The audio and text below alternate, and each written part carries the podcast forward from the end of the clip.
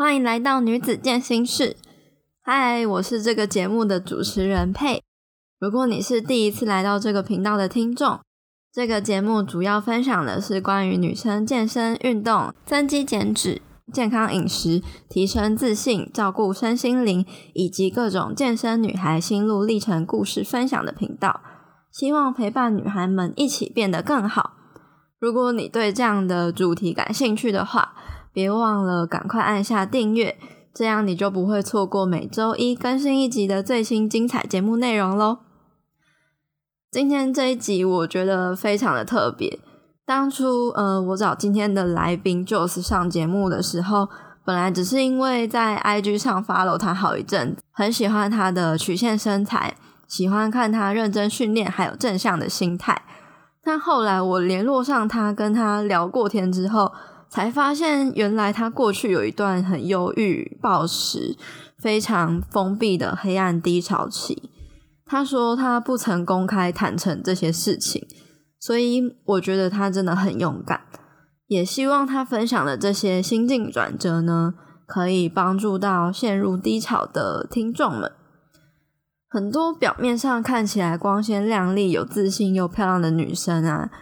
其实背后都可能经历过你不知道的黑暗面，所以我认真觉得你不需要去跟别人比较，只要理解到每一个人都有自己的课题，你完全不需要去羡慕别人，只要了解自己，照着自己的样子去发展出独特的样子，那就是你最棒的样子了。那在节目开始之前呢，我依然要先来阅读一位听众在 iTunes 上的留言。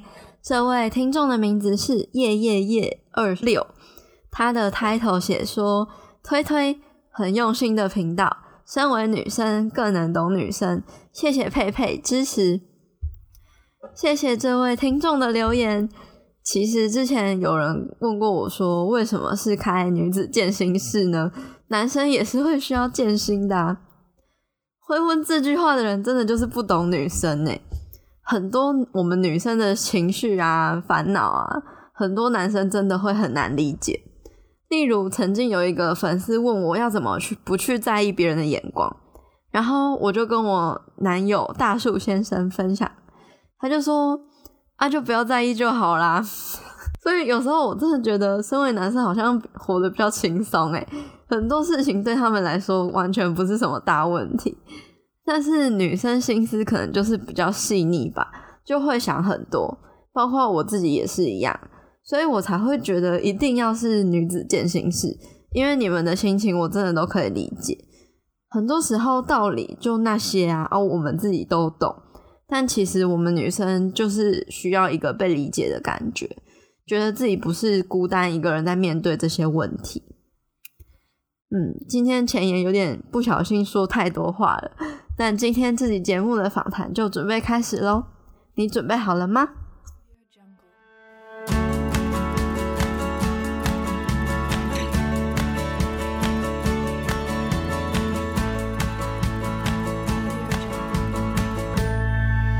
今天来到女子健身室的来宾是 Joss，那 Joss 她目前是住在澳洲的健身女孩，也是一名线上的健身教练。那 Joss 过去呢，其实曾经经历过一阵忧郁的时期，然后甚至就是有过一段暴食啊，还甚至会催吐的黑暗低潮期。那目前他正努力朝着参加健美比赛梦想的路上。我们今天主要就是想跟 Joss 聊聊他健身路上的一些心路历程，还有他如何克服这些忧郁啊，还有暴食的过程。嗯，我们现在就先欢迎他。Hello，Joss。Hello，大家好，我是 Josselyn，可以叫我 Josie 就好，比较简单。嗯，我在澳洲将近有六年的时间了。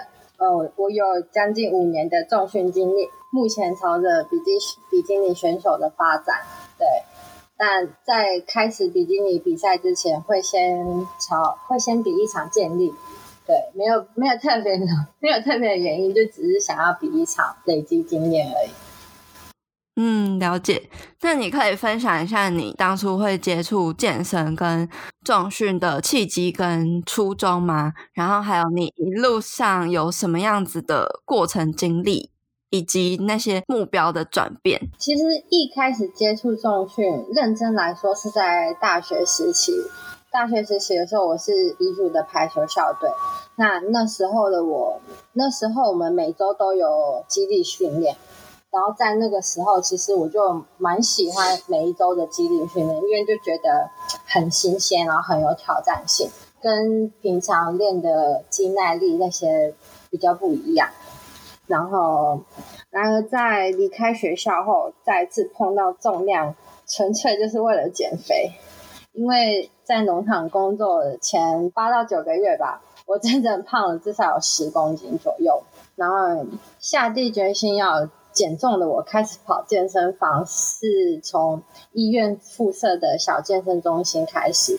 那我也很幸运的认识了在那边的顾场教练，对，然后因为常去，所以就熟了。熟了之后，我就很不客气的就请他帮我开一些训练课表，这样。那当然，我一开始的目目的就只是想要瘦而已。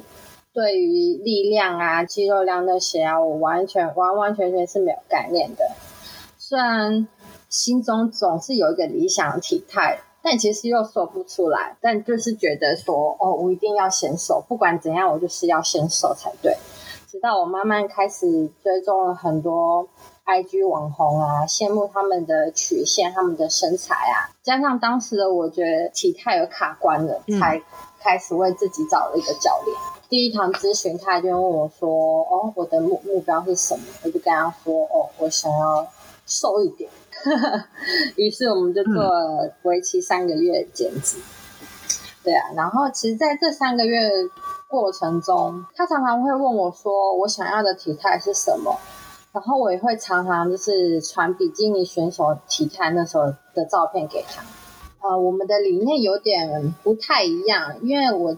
这个第一个教练教练他是偏向 lifestyle 的。曾经我有跟他讨论过选手的体态，但他给我的回馈是他们太极端了。那我就觉得，嗯，可是这是我想要的样子啊。那他给我的回馈是这样，那就不是我想要的。所以这也是促使我停止继续上 PT 的原因。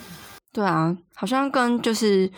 教练的那个理念要契合也是蛮重要的。对啊，因为其实，在寻找教练的时候，一开始就会在想，说我到底要找哪一个，哪个是适合我的。第一个一定是先看他的体态，第二个就是去看他的理念跟你是不是相同的。要么就是你们磨合，那要么就是他改变你，要么真的就是要找到一个互相契合，然后可以帮助你完成目标的人。对，就是去看那个教练能不能给你想要的东西。因为我停止 PT 之后嘛，我那时候就也交了男朋友，然后他本身是健力选手，常常看他训练课表啊，还有他的状态啊，我就觉得哇，好厉害的感觉。所以也是从那个时候开始喜欢上那个大重量级三项的运动训练这样子。当时我就想省钱，所以我就请男友开课表嘛。那练了一段时间之后，虽然我的力量方面是真的有进步蛮多的，然后动作也有改善，但只是体态还不是我想要的。加上我常常在健身房出没，然后曾经就有一个前辈问我说想不想比赛。当下我又很想突破，可是又不想要花钱，可是又觉得不行，我真的。不想再这样了。在找我现在这个教练之前，我就真的是不断问自己说：“嗯，我真的想要比赛吗？我真的想要成为选手吗？”仔细想想，其实我觉得答案真的蛮简单的。从我传给我第一个私人教练的体态照片来看的时候，每一个体态都是比基尼选手的体态，而且那也是我心中很想要、很想要成为的体态。只是我没有把梦想去实现，就只是把它想着而已。我没有真的真的去做规划、去执行。这样就是因为这样，这个的力量，我就就让我去找我这个教练。我记得当时我这个教练问我的目标是什么时候，我的第一句话就是我想要比赛，然后他跟我说什么时候想比，比如说二零二零，那个时候是什么时候？二零一八的时候，嗯，两年前。我会给自己设定二零二零，是因为我知道自己自己体态上有太多需要改进，然后我的体脂肪也需要很多很多时间去慢慢减掉。那你在那个训练跟饮食方面是怎么样子的安排？嗯，我的训练通常是分为两大项目，第一项就是就是主要的三项啊，深蹲、硬举、胸推，有时候会加健推。第二项就是肌肥大为主，像是滑轮下啊那些机械式器材，加上哑铃器材为主。这样整个课表的训练方式是以渐进式超负荷为主。好，那我们可以聊一聊，就是。你过去的那一段时光，过去的那段黑暗时期吗？没错，我们就是要来切入我们今天主要的重点，就是当初呃，我有听到你过去有一段就是蛮犹豫的时期，也知道你有一段暴食的经历。那想要问你，就是那一段你是怎么样发生的？然后中间的过程转折是如何？那你后来是怎么样走出来？那现在已经完全痊愈了吗？还是偶尔还是会有犹豫跟暴食的时候吗？其实提到过去那段时期，真的要拉回到立高中的时候，当时是因为高一的时候是乐舞社，然后是为了乐舞社惩罚，我必须要减肥。热舞社女生都穿很少的，对，露腿啊，露肚子。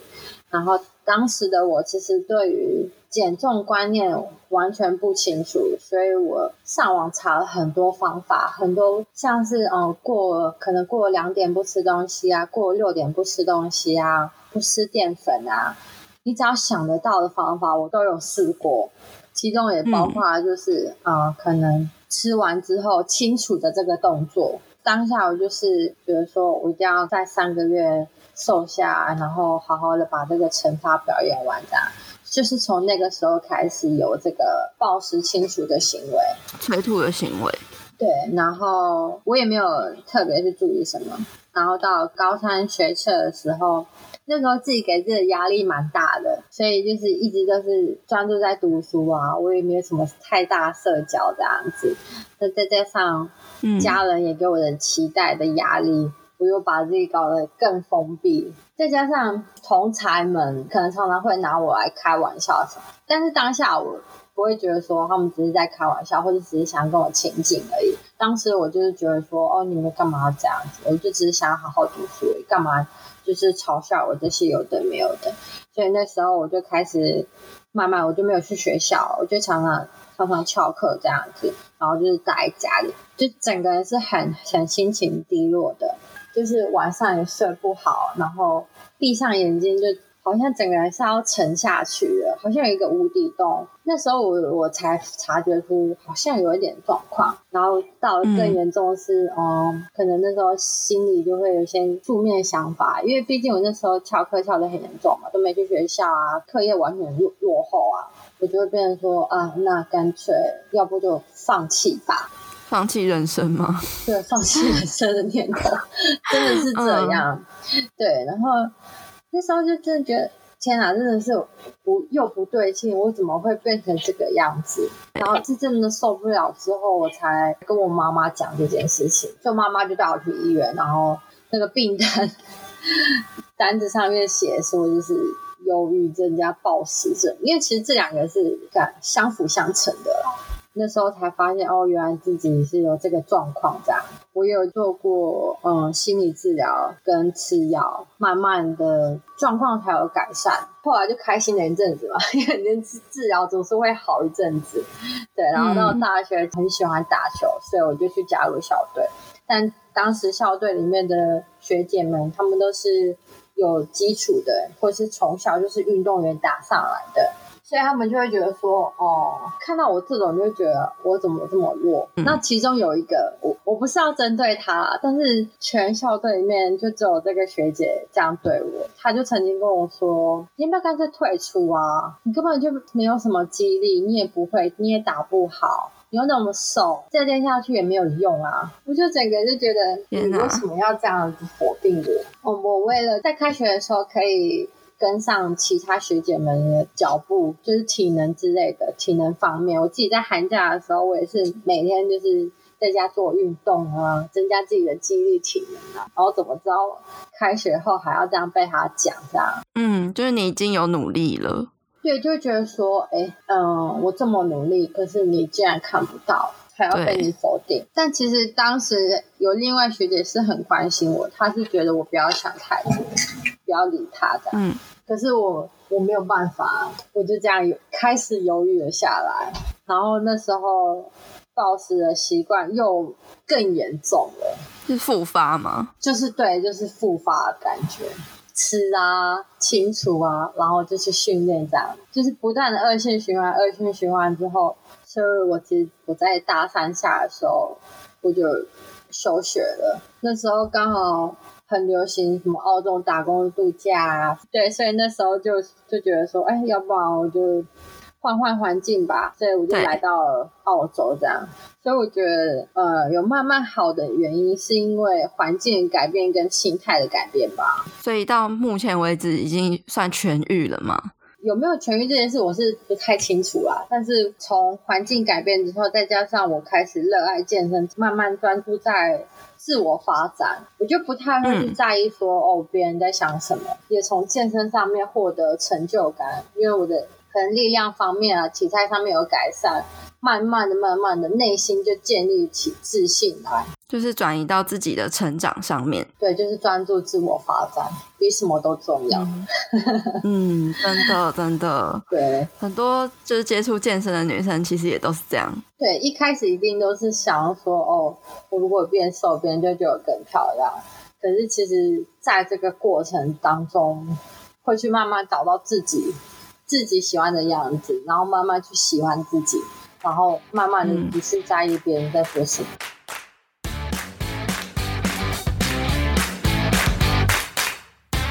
你加入我们的脸书私密社团了吗？这个社团会延续广播节目话题的讨论，也会分享与交流各种关于女生健身、健康饮食、体态目标、增加自信，还有身心灵成长的话题。让女孩们可以有一个温暖又能得到帮助的小天地，持续陪伴你成长跟前进。如果你有什么问题，也欢迎你在社团里面提出来。那如果你想要加入这个社团，一起变得更好的话，欢迎在脸书搜寻社团的名称“女子健心室”，陪你健身也健心。期待在社团里见到你哦。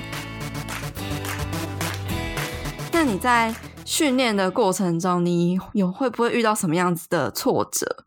那你是怎么样去调整你的心情跟心态的？有啊，像上个礼拜，我礼拜三的训练状况真的是非常非常的差。嗯，我的课表设定是三组四下，然后某一个重量这样子，然后可是我只有第一组可以拉到那个四下，然后第二组我就只能拉到三下。第三组在试的时候，我竟然连一下都拉不起来。我说好，那没关系，那我再把这个重量降低，降了大概十趴左右。哎，奇怪，又拉不起来，所以我又再降了十趴。哎，我怎么连还是又拉不起来？对，我就整个人就觉得，哎，天啊，怎么回事？这个重量明明对我来说是非常简单的啊，怎么会这样？当下我就真的是。觉得哦，好傻眼，好挫折，一个人就坐在那边，然后我想说，还有这么多要跑，坐在旁边要看着深蹲架，想说，天啊，我还要蹲吗？然后我就默默掉下眼泪来了，然后我就默默掉了几滴眼泪之后，然后又擦干，然后想说啊，要不然深蹲完之后我就回家吧，然后我就把我的深蹲蹲完，蹲完之后我还有臀腿。然后说，嗯，臀推都架好，不然我还把臀推做完之后，我就回家吧。然后一样，就是每一项的动作，我的效果都不是很，就是状态不是很好，没有达到我要的重量，我就觉得很想要回家。可是后来又想到，如果我现在回去的话，那我明天再来，是不是要跑更多了？那我是不是又给自己更多的压力这样子，那我不如就把，不如今天就把它跑完吧。即使再怎么再怎么讨厌，再怎么心情不好，还是要跑完。那天很神奇，通常来说，嗯，这种在这种情况下跑完课员，应该会觉得哇，很骄傲，替自己很骄傲啊，最后还是跑完了这样。可是那天就是整个就觉得负面情绪大爆发。我走在回家的路上，我竟然是想着说，我要不要就是离开健身房一段时间？哇，这么负面，超级负面的啊！然后就觉得说，怎么会这个样子？虽然我隔天还是有继续跑课表啦，嗯，对。可是当下感觉，当下就会觉得说，怎么会这样子？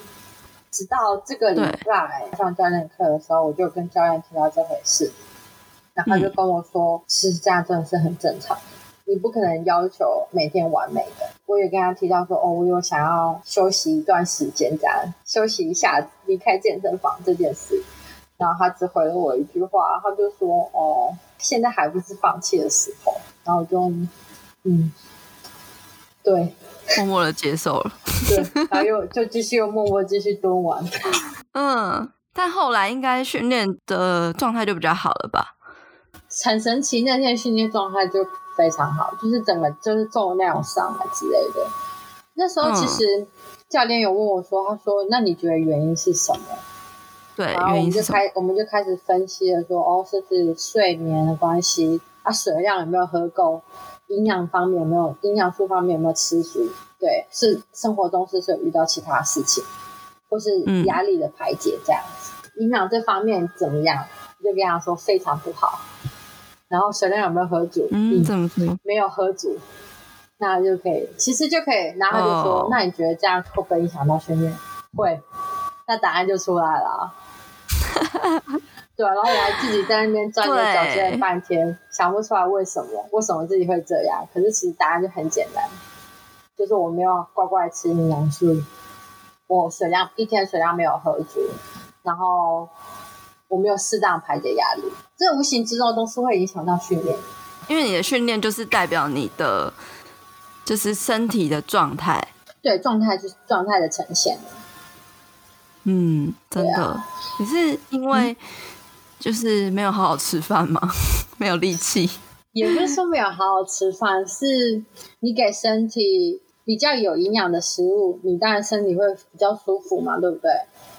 因为因为食物没有分好坏嘛，就只有分营养多、营养价值高跟营养价值低而已。那对我最近饮食是就是外食几率变多了啦，但其实这样子长期累积下来，对我的身体也会造成一些负面影响，只是我都没有去想到而已。我觉得当下就只会就是一直陷入在自己的情情绪里面。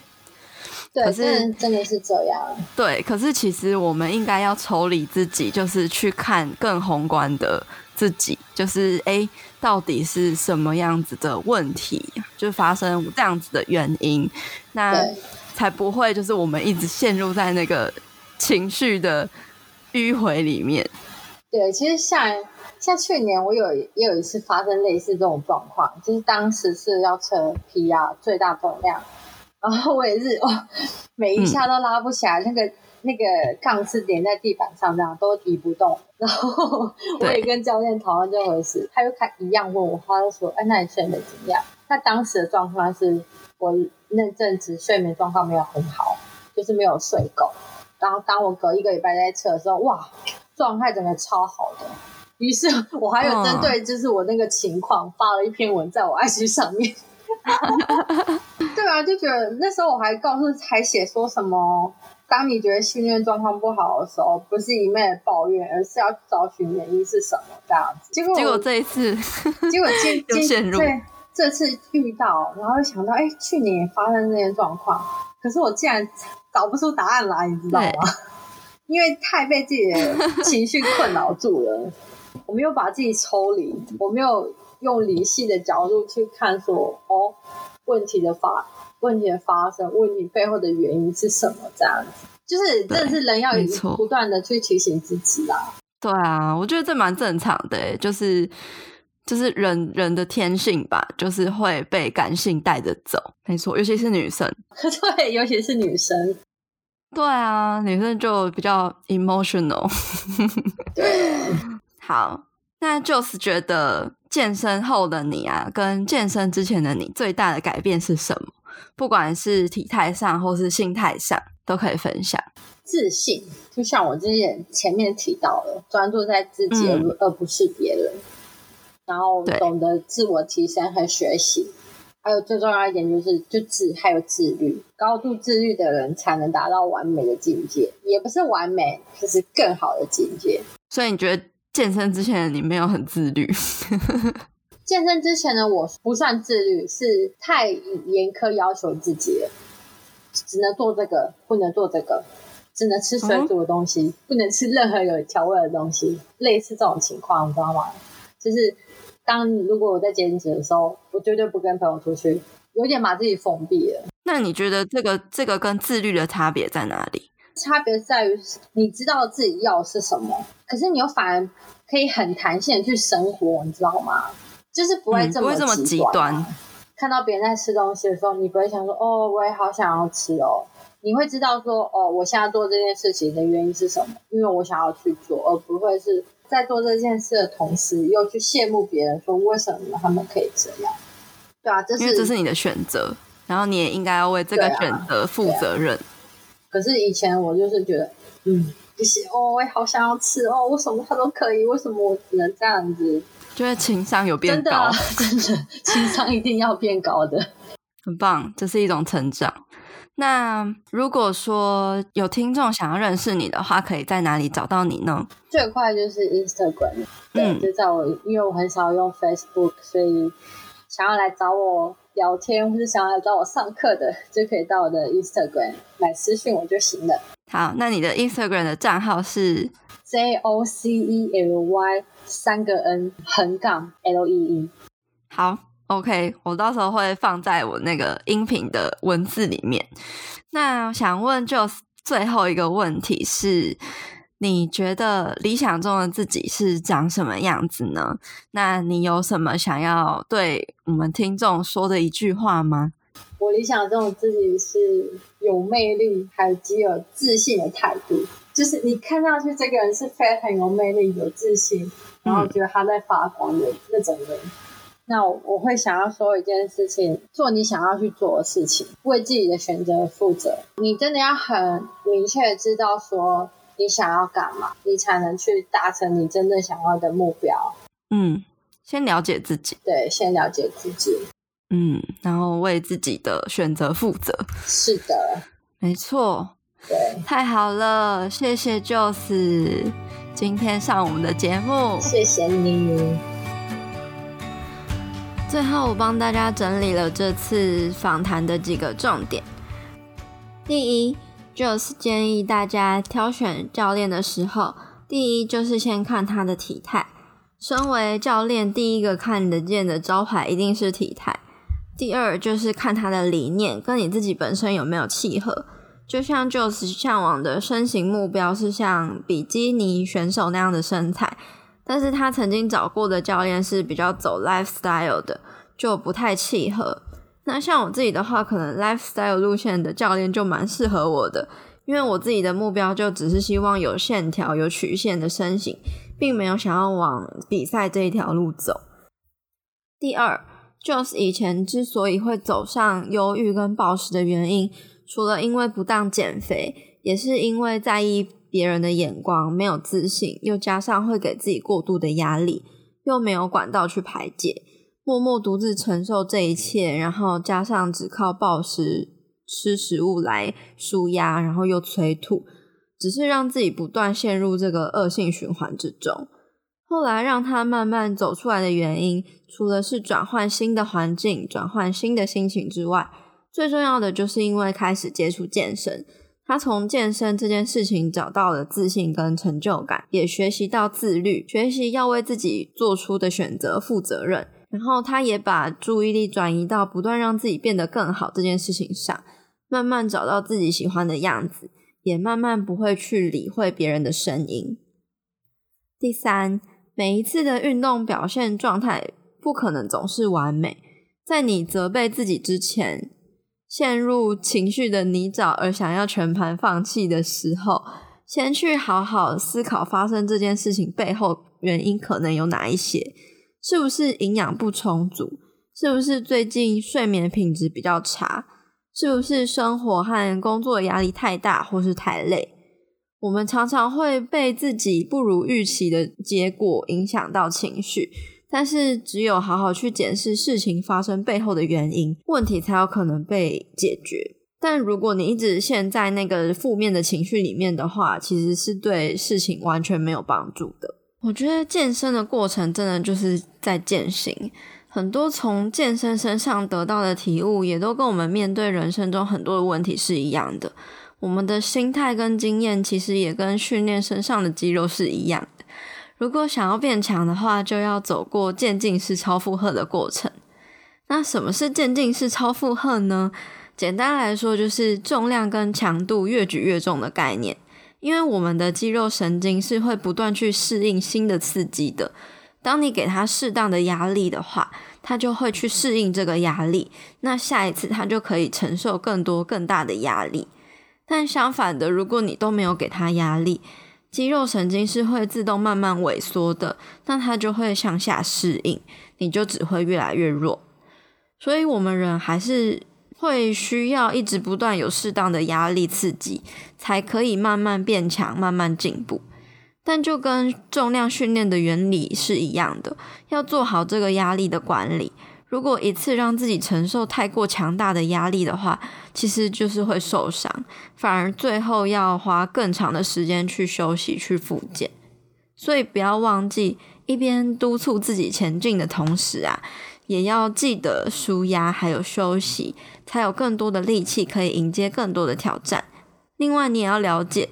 进步的过程一定是需要时间的，你着急也没有用，不如就慢慢来比较快。那今天谢谢你听到这边，我真的非常非常感谢每一周都来收听女子健行室的你，也谢谢你非常喜欢我们这个节目。如果你喜欢这个节目的话，别忘记要按下订阅，也欢迎你截图这一集的节目，然后贴到自己的 IG Story 上。写下你的想法，还有得到什么样的收获，并且 tag 我的 IG 账号或是这个电台的 IG 账号，让我知道你有在收听，也让我知道这个节目是有帮助到你的。另外呢，我也希望你可以帮忙我到 Apple Podcast 或是 iTunes 上打新评分，并且记得留言给我回馈。因为如果越多人喜欢这个节目的话，这个节目的内容就越有机会被更多人听见。也更有机会可以帮助到别人，也因为你一直以来的回馈还有支持，是我持续分享更多优质内容的动力。如果你有什么想听的主题或是问题，也欢迎你到我的 IG 上找我互动。我的 IG 账号是 peipei_fit_life，p e i p e i f i t l i f e。也欢迎你到我们的官方 IG 上，Girl Power Room G I R L 底线 P O W E R 底线 R O O M。最后，我想问问你，你有曾经因为自己表现不符合心中的期待而陷入负面情绪之中，却忘记要去找出背后发生的原因的经验吗？欢迎你在女子健心室的社团中，或是 Instagram 上，把你的经验分享出来，让我知道。最后，我希望你永远都要记得，你往前踏出的每一小步都是累积，都是进步。所以，为自己走过的路喝彩吧！女子健心室，我们下次见喽，拜拜。